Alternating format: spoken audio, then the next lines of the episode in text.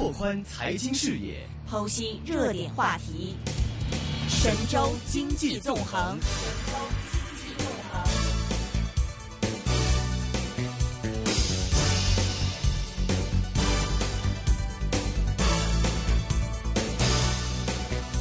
今天呢，我们节目非常高兴能够对话到野村国际博彩酒店及娱乐行业的研究员黄立顺先生，是一位大帅哥啊，坐在我的身边。那我们之后会剖照片上去，跟网友还有听众朋友们一起分享。那黄先生跟大家打个招呼吧。各位听众朋友，你们也好。好，那今天我们会跟呃黄先生呢一起跟大家来分享跟电影还有博彩行业有关的一些消息。那我最近看到你们有发布一个报告，然后是对中国的电影行业非常的看好啊，尤其是关于像一些传统行业转型，包括像万达呀、华谊啊、新美啊等等很多这样的呃，还有恒大这样的公司，他们有呃转型过来做文化投资。那你们提到了说万万达呢，它有一个很好的涨幅啊，就是为什么你们会这样想呢？哦，我会说，现在就是在内地那个票房增长特别厉害，我觉得就是大部分的人都会了解。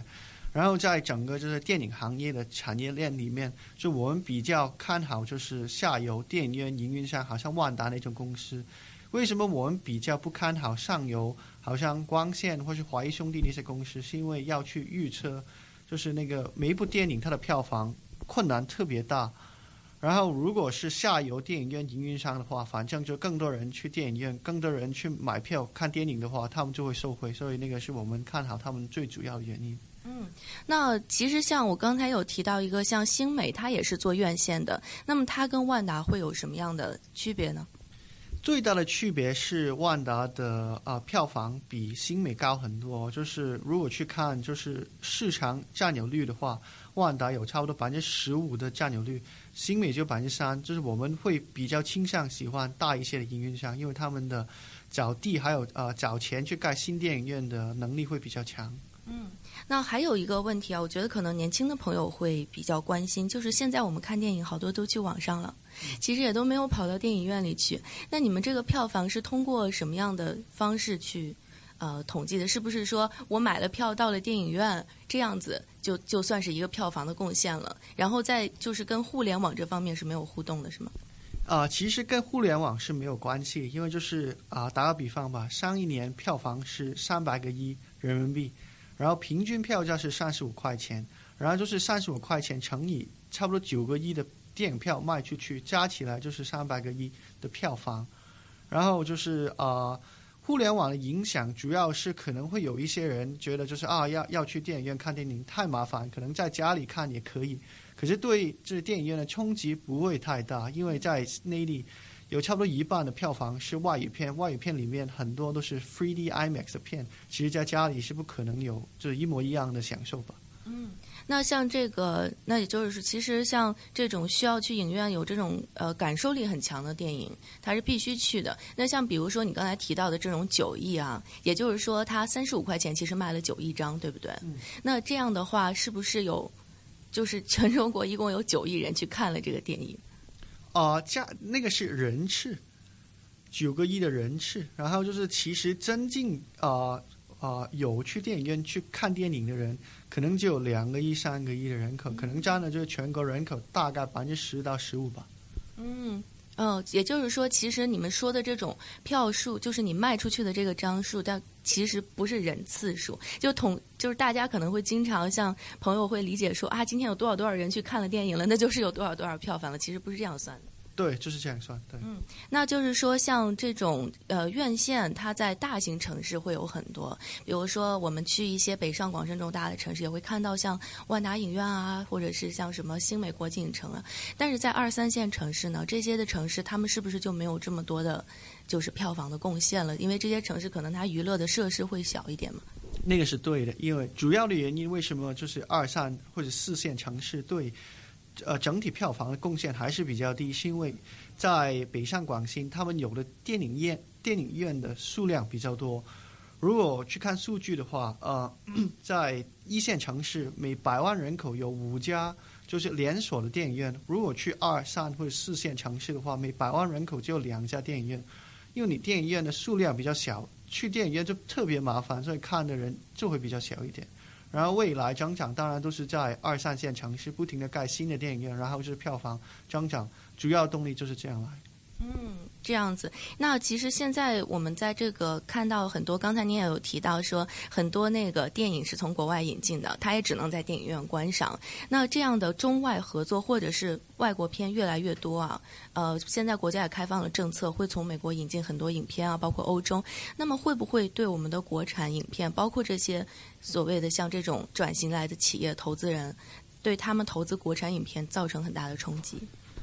如果去，如果是说在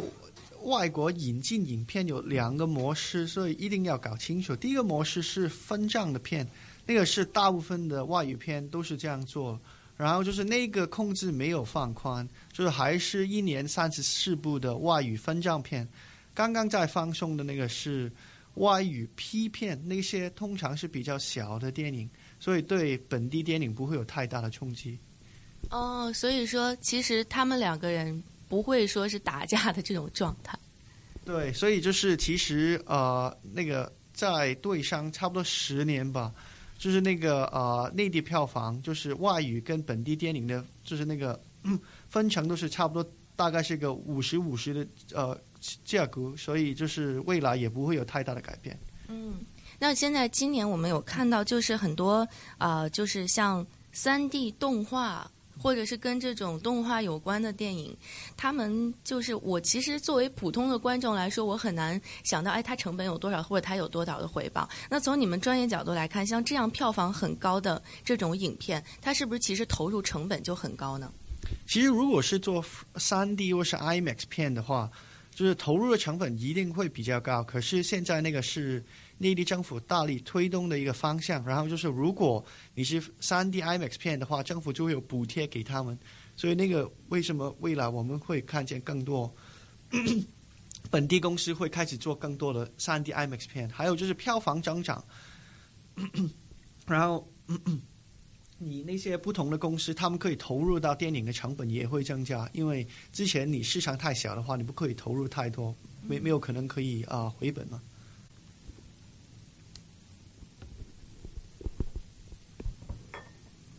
那大家现在有看到很多传统行业都面临一个转型，也就是像这中国经济它要慢慢有一个转变，可能转向一些服务业呀，或者是另寻一条出路嘛。那很多像房地产公司或者能源公司，他们都有往文化产业投资的这种意向，包括像王健林之前有发表一个演讲，说未来他会。放很多精力在文化产业上，像还有恒大、许家印这样，然后还有像一些比较传统的公司都有涉及啊，这个娱乐行业。那就是在这个过程里，你觉得他们这样的公司想要转成这种文化公司的话，他们面临的一个最大的障碍是什么？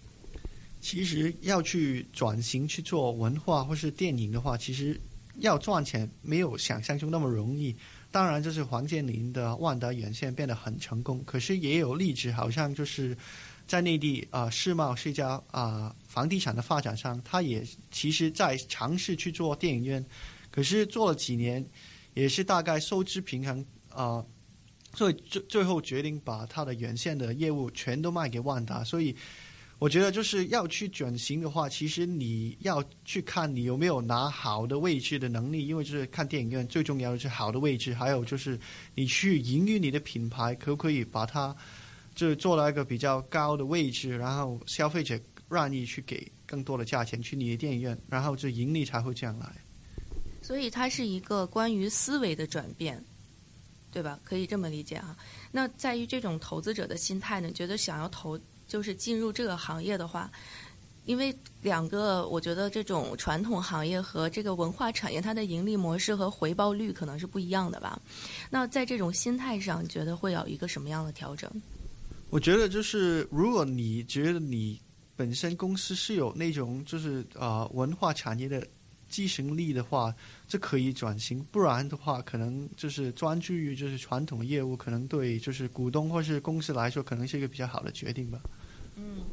对，所以其实就是你进一行，你得懂一行。如果不懂的话，可能会浪费掉很多精力和时间。对对，那就是在这个呃销售上边啊，就是我们再回到这个票房问题，在销售渠道上，这种会不会对票房产生很大的影响？那个是有一个很大很大很大的改变，因为就是其实，在内地现在有越来越多的电影票是在网上或者手手机平台卖掉，所以就是未来就是很大部分的票房增长都是带动于就是购票越来越方便。当然，你不停的去开新的电影院，位置上也是越来越方便，去看电影就变得一个很方便的一个事情。哎，你们在这个电影就也也会研究哪一个影片类型比较会有这个回报高吗？其实，在如果去看回报的话，其实真的要看影片本身。可是，如果你去看哪一种风格的电影在内地特别受欢迎，其实也是有有有有呃，可以可以看得到。因为就是如果你去看就是本地电影的话，通常都是比较青春爱情片或是喜剧会特别受欢迎。然后，如果是外语片的话，他们通常都会喜欢那些动作或是 3D IMAX 的片，那些就特别受就是本地观众的欢迎。那你觉得这个跟我们在香港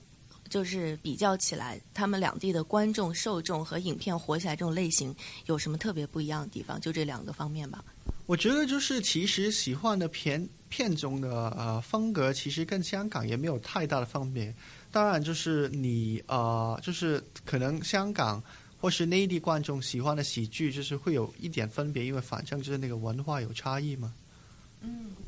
就是像港囧，就是举个例子吧，这个港囧的票房是特别高，然后我们也都还是觉得，作为普通观众来说，觉得可能看着挺乐的哈。然后他这个有一篇文章呢出来指出说，这个徐峥导演有很多的资本运作。你觉得这个票房高跟他这个有关系吗？还是说每一部票房高的电影，它背后 都会有这么一个就是很强的接出来啊？内幕是怎么资本运作才出来的？可是，其实我觉得就是呃，那个叫如果票房高的话，其实真的非常简单，就是在内地观众就是群里面，就是那个电影非常的受欢迎。其实跟其他可能营销当然有关系吧，因为就是你你票就是你票房其实是一个月就是观众就是付钱去看的那个贡献，所以当然就是在那上上播影的那一个月。就是你的营销做得好的话，对票房会有个很大的正面的作用。可是如果你去看内地跟香港票房的话，就举个例子，好像《捉妖记》在内地是非常受欢迎，现在是最高票房的电影，可是在香港票房不是这么样。所以就是其实两地喜欢的啊口味还是有一点分别吧。嗯，对，其实我一开始也是觉得《捉妖记》这件事情让我很 confused，因为在香港其实没有感觉到它特别火，但是在内地我就看整个就是等于《捉妖记》的 刷屏了，都就是票房一下冲上了十七亿。那呃，我听说您还在你们这个行业也在研究这个博彩博彩股类的。对，博彩我们都会关注。对，那我们有我有个问题啊，就是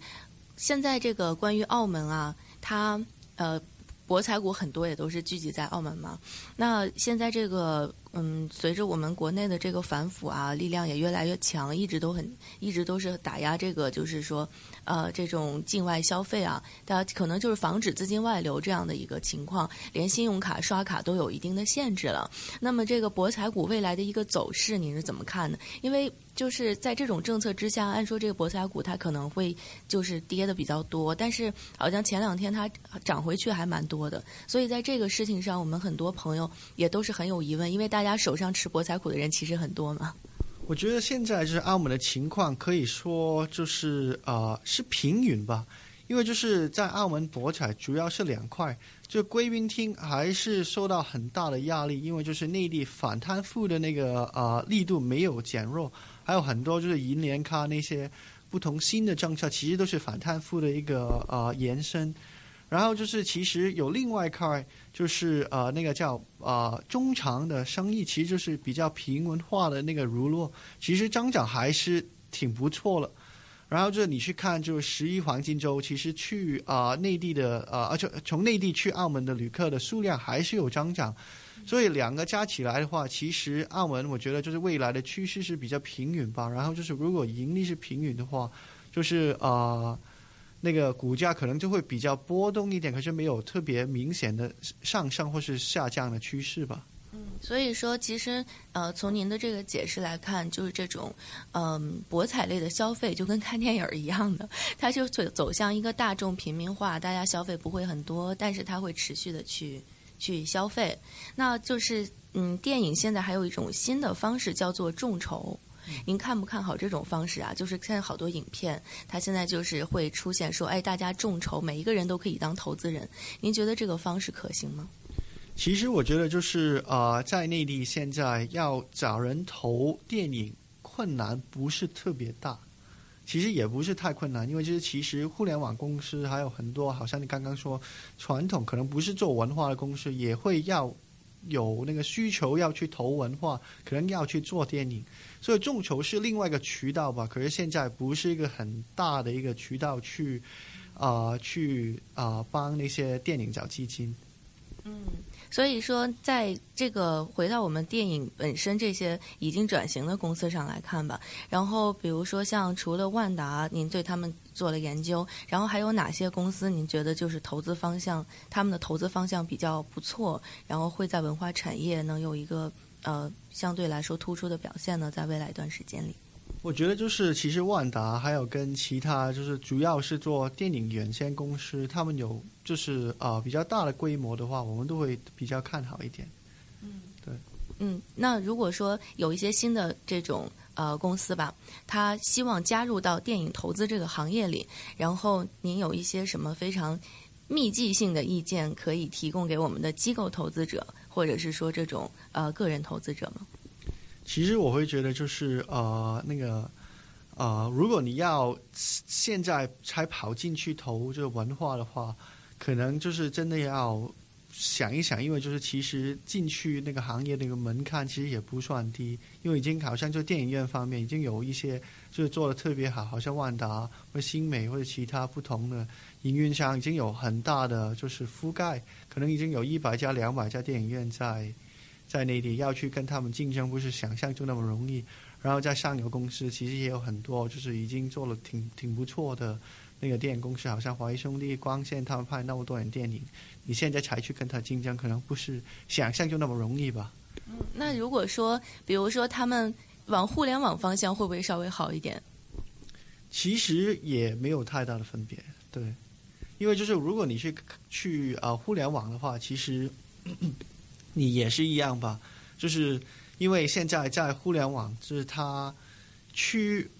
啊、把电影变现的能力不是那么高，在内地就是把电影变现还是很传统的渠道，就是放到电影院去播，然后去收那个叫卖票的收入吧。所以，如果你就是集中做互联网的话，其实也看不到，就是那个方向会特别低的。嗯，那今天我们有很多问题都得到了解答，比如说像我之前一直觉得互联网电影可能会挤过院线，我现在这个愿望就破灭了。非常感谢黄先生今天跟我们的朋友对话，那希望以后也经常来我们一线金融网跟大家聊一聊。好，谢谢。嗯，谢谢谢谢。